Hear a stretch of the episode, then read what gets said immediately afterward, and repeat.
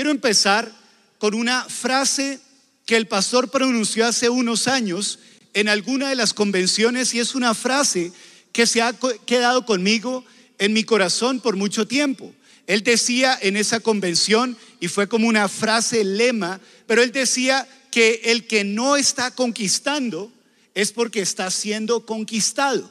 Y si usted lo piensa bien, en todo aspecto en el cual no estamos a la ofensiva en modalidad de conquista, el enemigo nos empieza a conquistar a nosotros. Si usted lo analiza bien, cuando usted no está conquistando en sus finanzas, las, finanzas o las deudas sí lo empiezan a conquistar a usted. Cuando usted no está metido en la batalla conquistando la vida de sus hijos, el enemigo sí trata de meterse a conquistar a sus hijos. En este tiempo donde muchas personas han padecido enfermedad por causa del COVID-19, si uno no conquista la enfermedad, la enfermedad lo empieza a conquistar a uno. Y podría dar infinidad de ejemplos de aspectos en los cuales si no estamos conquistando, el enemigo sí busca conquistarnos a nosotros en los diferentes aspectos de nuestra vida. Ahora, ¿por qué les traigo este mensaje en esta mañana? Porque estamos viviendo tiempos de grandes desafíos. Toda la humanidad, en todo el mundo, en todos los países del mundo, la gente está experimentando grandes desafíos, fuertes pruebas. Gracias a Dios, a diferencia de muchas personas en el planeta, nosotros tenemos al Señor, que es el Señor de señores, el Rey de reyes, el guerrero más guerrero de todos, al Señor Jesucristo. ¿Cuántos de ustedes lo tienen a Él en sus corazones? Dele fuerte ese aplauso al Señor. Y si lo tenemos en nuestros corazones, Él quiere que nosotros tengamos la mentalidad de Él. Es esa mentalidad de conquista. Porque en estos tiempos estamos viendo a nivel cristiano y a nivel no cristiano muchas personas que están experimentando muchos reveses, fracasos, deudas, enfermedades, toda clase de padecimientos. Y saben una cosa, o conquistaremos o seremos conquistados, pero todo depende de la mentalidad que tengamos frente a los desafíos que estemos experimentando. Y hoy yo quiero hablarles de un mensaje al cual he puesto por título La mentalidad correcta frente a los desafíos. Dios quiere que tú tengas la mentalidad correcta frente a los desafíos y te diré el por qué. Porque cuando tenemos la mentalidad correcta en medio de los desafíos que enfrentamos, eso nos va a llevar a conquistar y cuando conquistamos área tras área de nuestras vidas, la unción aumenta, el poder de Dios aumenta, la influencia de parte del Espíritu de Dios aumenta en nuestras vidas. Ahora, nuestra lectura, porque todo este mensaje es centrado en la palabra de Dios, no está centrado en ningún libro de autoayuda, está centrado en el libro que más ayuda, que es la Biblia, la palabra de Dios. ¿Cuántos de ustedes aman la palabra de Dios con todo su corazón? Quisiera saber cuántos creen en la palabra de Dios con todo su corazón. Todo el mensaje que les voy a hablar está centrado en la palabra, no viene de pensamientos míos, no viene de opiniones mías, no viene de opiniones prestadas de otros líderes, porque ahorita hay muchos coaches y entrenadores y expertos. Les estoy hablando del mayor coach, del mayor experto, del mayor entrenador. Les estoy hablando la palabra de Dios que tiene autoridad sobre cualquier cosa en esta tierra. El que lo crea, por favor, dele una fuerte ovación al Señor, bien fuerte. Primera de Samuel, capítulo 17, vamos a empezar leyendo los versículos 8 al 10. Dice, y separó y dio voces a los escuadrones de Israel, está hablando de Saúl, diciéndoles, eh, perdón, de Goliat, diciéndoles, ¿para qué os habéis puesto en orden de batalla? ¿No soy yo el filisteo y vosotros los siervos de Saúl? Escoged de, entre vosotros un hombre que venga y pelee contra mí. Si él pudiere pelear conmigo y me venciere, nosotros seremos vuestros siervos. Y si yo pudiere más que él y lo venciere, vosotros seréis nuestros siervos y nos serviréis. Y añadió el filisteo, hoy yo he desafiado el campamento de Israel, dadme un hombre que pelee conmigo. Qué interesante. Aquí encontramos un gran desafío. Ahora, este desafío estaba dirigido a todos los miembros del ejército de Israel. Estaba dirigido a todos los que hacían parte del ejército de Saúl. Ahora, este desafío en realidad tenía nombre propio. En realidad era para que Saúl, que era el rey y el líder del ejército de Israel, era para que él se levantara y lo enfrentara. Este desafío era para que él hubiera crecido en la unción. Y ese desafío se llamaba Goliat, el gigante de los filisteos. Pero yo te digo una cosa, David no le hizo frente al desafío, aunque en la lógica era la persona más pertinente para hacerlo, porque era el líder, porque era el rey, y aparte de eso, según 1 Samuel capítulo 9, versículo 2, en la segunda parte, nos dice que entre todos los israelitas, de hombros para arriba, él sobrepasaba a cualquiera del pueblo. Eso quiere decir que la segunda persona más alta de Israel apenas le llegaba a Saúl hasta los hombros. Así que cuando se paraba Goliat y desafiaba al pueblo de Israel, él tenía una persona en mente. Y por supuesto que todos los soldados de Saúl tenían una persona en mente, que se levante Saúl y que lo enfrente. Además, lo que estaba planteando el gigante Goliat era bastante interesante. Escojan a un hombre que pelee contra mí. Si él puede pelear conmigo y logra vencerme, yo y todo este pueblo de los filisteos, todos nosotros seremos siervos de ustedes les cortaremos el pasto, les arreglaremos las matas, les haremos el aseo, haremos todo lo que nadie más quiere hacer, seremos siervos de ustedes, mas si yo lo venciere, ustedes serán nuestros esclavos. Qué desafío tan tremendo, qué desafío tan interesante. Ahora Goliat se llenó de miedo y peor aún, entre todo el ejército, entre todos aquellos que hacían flexiones, entre todos aquellos que hacían abdominales, entre todos aquellos que jugaban, practicaban tiro al blanco, ninguno de ellos se le midió al desafío. Por cuanto Saúl y su ejército tuvieron miedo, ¿qué pasó? Ellos simplemente retrocedieron, dieron un paso atrás y, ¿saben una cosa? Ellos quedaron en vergüenza podemos mirar a través de las páginas de la Biblia y podemos ver que hasta ahí llegó el prestigio de ellos, hasta ahí llegó el legado de ellos. Dice la Biblia en el versículo 11, oyendo Saúl y todo Israel estas palabras del filisteo, se turbaron y tuvieron gran miedo. No pudieron hacer absolutamente nada por causa del temor. Te digo una cosa, el temor es el peor freno que podemos aceptar en nuestras vidas. Tuvieron gran miedo, ellos retrocedieron, ellos dieron paso atrás y por causa de esa mentalidad pasaron a un segundo plano en la historia de Israel. Ese fue el momento en que Saúl perdió la unción. Y él perdió la unción porque decidió no vestirse de poder, sino que se vistió con vestiduras de temor. Escúchame bien. Tú que eres de la misión carismática internacional, el Señor nos ha llamado en este tiempo como iglesia a que hagamos la diferencia. La gente está mirando al pueblo de Dios y ellos quieren ver si en nosotros hay confianza. Si nosotros, que somos hijos de Dios, tenemos confianza, le vamos a dar confianza a la gente que está en las calles.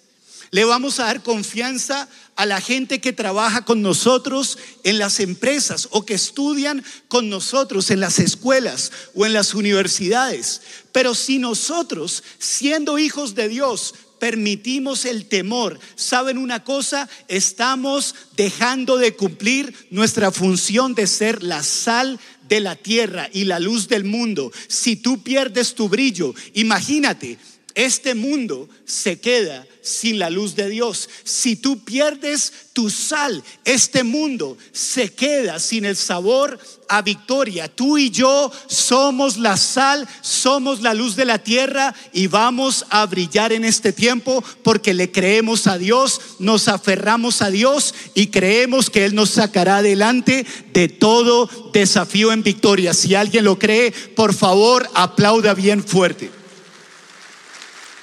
Ahora, la unción se fue de aquel que tuvo mentalidad incorrecta, pero la unción no se pierde. La unción siempre desciende sobre aquel que decide tener la mentalidad correcta. En 1 Samuel 18:7 escuchamos lo que sucedió posterior a esa batalla. Todos conocemos lo que sucedió. David decidió enfrentarse a Goliat. Y estoy adelantando la película. Ganó, lo derribó. De una pedrada en la cabeza con una onda, lo derribó. Y es tremendo. Luego se arma semejante fiesta. Y la Biblia nos dice que las mujeres empezaron a cantar una canción en la cual ellas decían, Saúl hirió a sus miles y David a sus diez miles. Por supuesto, Saúl no hirió a miles, ni, ellas más bien estaban siendo amables con él, respetuosas con él, diciendo Saúl hirió a sus miles. Pero también las mujeres exageraron diciendo que David hirió a sus diez miles. ¿Saben una cosa? Cuando hacemos algo malo, la gente lo exagera. Pero les digo una cosa, cuando hacemos algo bueno, el eco que genera nuestras acciones de valor es tan fuerte que la gente va a decir que herimos a diez miles de enemigos que se levantaron con nosotros. ¿Qué prefieres tú? ¿Que la gente exagere tus fracasos o que la gente exagere y haga gran eco de nuestras victorias porque decidimos creerle al Señor? Yo he decidido, voy a creerle a Dios y que el mundo espiritual lo sepa, que yo y mi casa herimos a diez miles de enemigos del pueblo de Dios. ¿Cuántos dicen yo también? ¿Cuántos dicen amén? Dale fuerte ese aplauso al Señor. Le atribuyeron diez miles por su mentalidad correcta en el tiempo del desafío. Pero ¿saben una cosa? A David ya lo habían ungido como rey, solo que no había recibido el título de rey. Y nadie lo reconocía como rey. Ese fue el momento en que todo el mundo se dio cuenta, este muchachito de verdad tiene el calibre de un verdadero rey. Nadie lo conocía. Lo único que sabían de él es que era el menor de la casa de Isaí que era el menor y era el único que no hacía parte del ejército de Saúl. Lo tenían en poco, ni su padre lo tenía en cuenta. Y yo te digo una cosa, muchos no te tienen en cuenta. Muchos ni te llaman o te tienen en cuenta en estos momentos. Nadie llamó a David.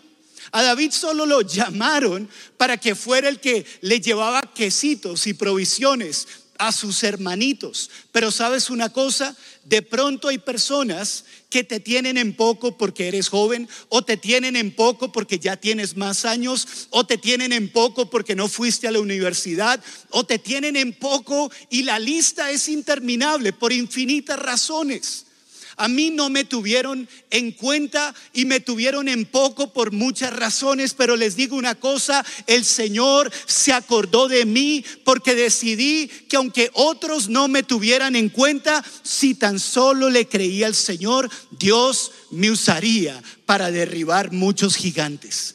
Vamos, dale ese aplauso al Señor porque toda la gloria es para Él. Pero te digo, si lo hizo conmigo, Dios lo hará contigo también. Grita conmigo, Dios lo hará conmigo también. Amén. Vayamos a, al versículo 23. Mientras David hablaba con sus hermanos, recuerden, él les estaba entregando provisiones de parte de su papá. Mientras que David hablaba con sus hermanos, he aquí que aquel paladín que se ponía en medio de los dos campamentos, que se llamaba Goliat, el filisteo de Gat, salió de entre las filas de los filisteos y habló las mismas palabras. Diga conmigo, habló las mismas palabras. Pero sucedió algo, las oyó David. Escúchenme, hasta ese momento Goliat había presentado ese desafío lo hizo por 40 días consecutivos, lo hizo dos veces al día. Si usted mira el versículo 16, nos dice que día y noche lo hacía, dos veces al día, multiplicado por 40 días, lo había hecho 80 veces.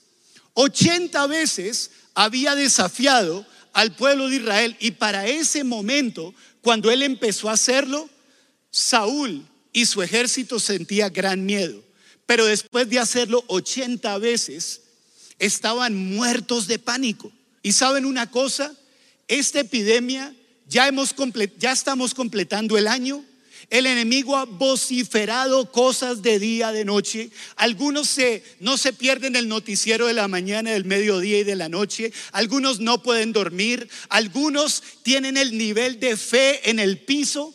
Pero de repente llega el enemigo con esa misma voz intimidante y alguien escucha lo que el enemigo está vociferando y decide asumir una actitud diferente. ¿Qué te ha estado vociferando el enemigo en cuanto a tus finanzas? ¿Qué ha estado diciendo el enemigo en cuanto a la economía de tu casa y de tu familia? ¿Qué ha estado diciendo en cuanto a la salud? Tú te metes a Instagram, a Facebook, a las redes sociales y te enteras de una muerte y te enteras de otra. ¿Qué quiere el enemigo? No solo que sientas gran temor, sino que no hagas nada, que te quedes paralizado, que no quieras salir a ningún lugar. Y lo curioso es, los centros comerciales repletos, muchos lugares muy llenos y a veces las iglesias, no hablo de esta, pero muchas iglesias la gente tiene pánico de ir a la casa de Dios. Hoy le aplaudo a los que están aquí, porque en vez de estar en un centro comercial donde también hay riesgo de virus, están aquí en la casa de Dios, el Dios todopoderoso que nos libera de todo virus, de toda infección, de toda plaga mortífera. Dale más fuerte ese aplauso al Rey de Reyes y Señor de Señores habló las mismas palabras, pero esas palabras cayeron en el oído de una persona que tiene mentalidad, la mentalidad correcta. Déjame hablarte brevemente sobre la mentalidad que debemos tener frente a los desafíos. Lo primero que puedo ver es que en vez de enfocarse en los obstáculos, en vez de enfocarse en los gigantes o en el gigante que tenía por delante, la buena mentalidad de David lo llevó a ver lo que está al otro lado del obstáculo. ¿Saben una cosa? En este tiempo estoy viendo muchas personas que antes de la pandemia no eran nada o no eran gran cosa. Por supuesto, siempre lo han sido en su interior, pero los demás no podían ver que eran gran cosa, pero tomaron esto como una oportunidad de reinventarse y de hacer cosas nuevas. Se sentaron, se metieron con Dios, usaron su ingenio y ahora están prosperando de una manera increíble. ¿Saben por qué? Porque a diferencia de muchos, ellos, ¿qué hicieron? No se quedaron mirando el gigante del coronavirus, que en realidad es una cosita microscópica. Pero ese virus microscópico tiene paralizado a todo el mundo. ¿Saben una cosa? David entendió, Goliat es tan simple como un pequeño coronavirus y él no es nada al lado de mi Dios que es grande, que es fuerte, que es todopoderoso. ¿Lo crees? Él no se quedó mirando un aparente gigante, él se puso a mirar el gigante de gigantes que estaba detrás de aquel que se las daba de gigante. Él no se quedó mirando el limitante financiero. Él vio a Goliat como una puerta que Dios usaría para traerle grandes oportunidades y nuevas posibilidades. Este tiempo o te hace o te deshace. Esta situación, aquí he estado ya por un año en esta situación, pero hoy determino que esta situación Dios la va a usar para hacerme un gran guerrero, una persona de conquista, una persona que tiene grandes ambiciones en el Señor. Amén.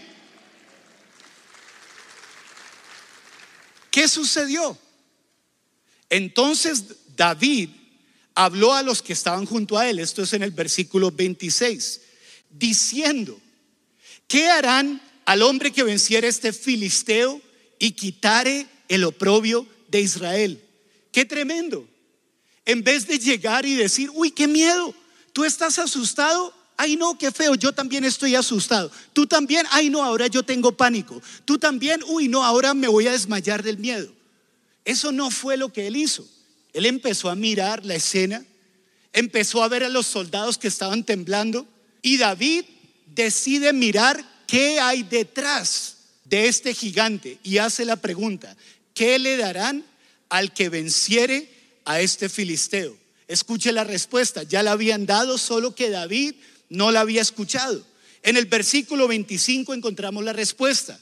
Dice, al que le venciere, el rey le enriquecerá con grandes riquezas. Diga conmigo grandes riquezas.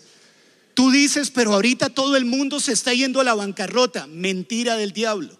Ahorita los hijos de Dios, que somos tú y yo, Dios va a tomar este tiempo para hacer una diferencia entre los que le adoran, entre los que son de Él y los que no son de Él. Entonces Él pregunta, ¿qué le darán al que venciere este filisteo? Primera respuesta, al que le venciere, el rey le enriquecerá con grandes riquezas. Yo te quiero hablar de parte del Rey de Reyes y del Señor de Señores. Si dejas de temblar, si dejas de temer, si dejas de andar con desconfianza, el Señor te promete que Él en este tiempo te va a enriquecer con grandes riquezas. ¿Alguien recibe esa promesa de parte de Dios? Luego le dicen, y le dará su hija. Escúchenme, solteros, este tiempo, tú dices, no, este tiempo ni se puede levantar porque todo el mundo anda metido en su casa. Pues te doy una sugerencia. En tu casa, métete en tu Zoom y predica a diestra y a siniestra, porque va a haber una hija del rey de reyes por ahí que te va a ver apasionado por el Señor, se va a enamorar del Señor, pero se va a enamorar también de ti. Uy, hay algunos que ya están remolineando por ahí. Están dando gritos de júbilo por fuera, por dentro, pero no se quieren boletear por fuera. Pero están gritando amén. ¿Saben algo, hombres? A las mujeres no le gustan los hombres cobardes. Por eso es que vemos que hay tipos que son bien feos y de repente resultan con mujeres bien bonitas. Porque a veces a los feos les toca compensarlo de afuera con un gran corazón por dentro. Si no creen lo que estoy diciendo, simplemente míreme a mí. Severa esposa la que me levanté. Usted en este tiempo, y no le estoy diciendo feo a nadie, ni yo soy feo tampoco, en el nombre de Jesús no soy feo, estoy convencido de eso.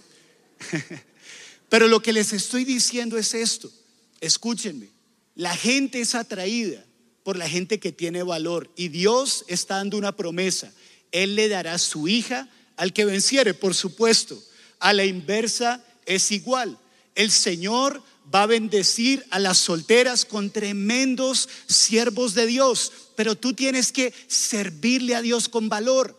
No le sirvas a las cosas del mundo. Puedes estar parada frente a una cámara y te vas a ganar un tipo bien hueco que no te va a valorar o puedes predicar el Evangelio de Dios y te va a conocer una persona que tiene el mismo deseo de servirle a Dios. Dios los va a unir y va a hacer grandes cosas a través de ustedes. Yo lo creo. Lo importante es, ¿usted lo cree? Vamos, bien fuerte. Y lo tercero que le responden es, que el rey eximirá de tributos a la casa de su padre en Israel. Qué rico vivir una vida libre de impuestos. Qué rico vivir una vida con verdadera prosperidad financiera. Pero les digo una cosa, las personas que se quedan mirando obstáculos no tienen visión. Los que ven lo que está detrás de los obstáculos son esos visionarios que entienden.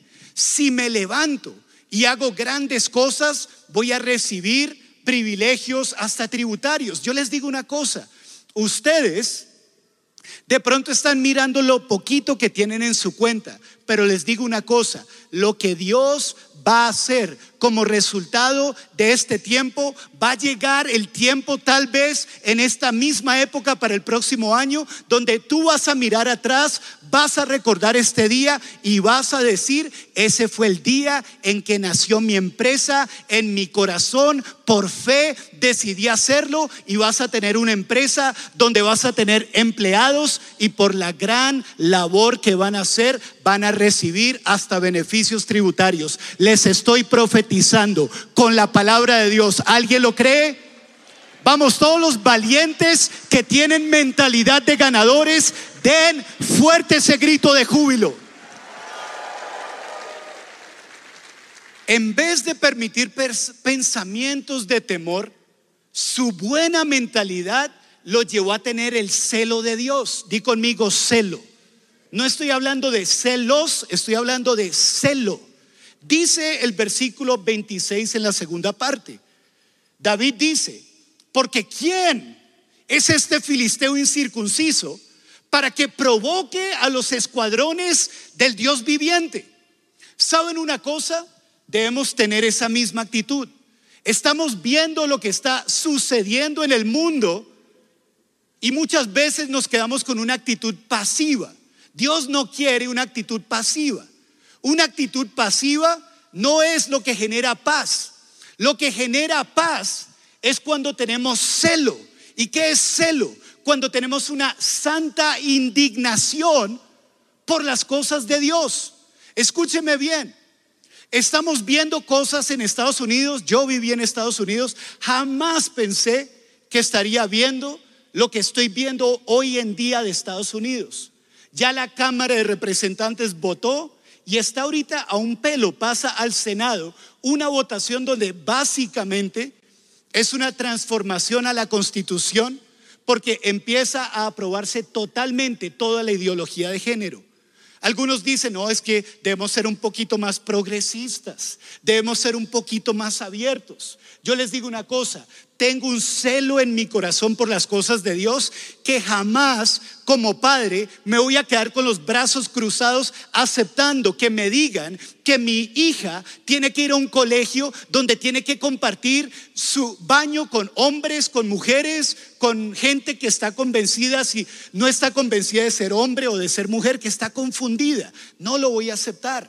Pero ¿saben una cosa? Todas esas cosas están un pelo de pasar en Estados Unidos si gana la votación en el Senado. Y ustedes dirán, ah, pero eso es Estados Unidos. ¿Eso qué importa? Nosotros somos de Colombia. Bueno, mi celo le avisa al celo que hay dentro de ti que lo que pasa en Estados Unidos generalmente los demás gobiernos lo empiezan a imitar. ¿Ustedes quieren que eso suceda aquí? Es hora de que despierte el celo de Dios que hay dentro de usted y que usted diga, ¿quién se cree este filisteo incircunciso? Yo me levantaré y pelearé contra él. ¿Cuántos dicen amén? Despierta, vístete de poder. Tienes que tener el celo de Dios. Lo tercero es que él tuvo una mentalidad de fe frente a los que se quejaban, frente a los que temían. Yo quiero decirte una cosa, lo que dice el versículo 32, perdón, dice, y dijo David a Saúl, no desmaye el corazón de ninguno a causa de él. Le dijo, tu siervo y irá y peleará contra este filisteo. ¿Saben algo? Esto que vemos aquí es muy clave, porque muchas veces estamos en un tiempo de desafíos grandes, pero nos ponemos a escuchar a las personas que se quejan. Le prestamos oído a los que temen. Y ellos nos empiezan a contagiar de su negativismo. ¿Sabía usted que el coronavirus es contagioso? ¿Cuántos lo saben? Pero ¿sabía usted que hay un virus peor que el coronavirus? Y es el virus del negativismo. Y ese sí que es contagioso. Y hay muchos que están contagiados de un negativismo muy impresionante. Que tu mentalidad sea la mentalidad de una persona esforzada y valiente.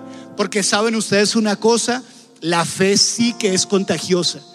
Y cuando tú permites que la fe que viene de parte de Dios impregne tu corazón, tú empiezas a desatar vida sobre todo lo que está alrededor tuyo. ¿Sabes una cosa? Dios quiere desatar tal fe en ti que así no seas pastor y así no seas líder, por el solo hecho de ser cristiano. Como dice la Biblia, estas señales seguirán a los que creen en mi nombre. Echarán fuera demonios, orarán en otras lenguas, pondrán sus manos sobre los enfermos y estos sanarán. ¿Saben qué creo yo? Este tiempo difícil que estamos viviendo es para que nosotros nos levantemos y contagiemos de fe a un mundo que está lleno de dudas, de incredulidad. Pero por nuestra palabra la gente va a ser sana, el coronavirus va a ser derrotado, la economía va a ser reactivada y tú y yo como hijos e hijas de Dios seremos esos instrumentos útiles en las manos de Dios para traer transformación. Si alguien lo cree, quiero que se vaya poniendo de pie, dándole fuerte aplauso al Señor, levantando sus manos, declarando que tenemos la victoria en Cristo Jesús.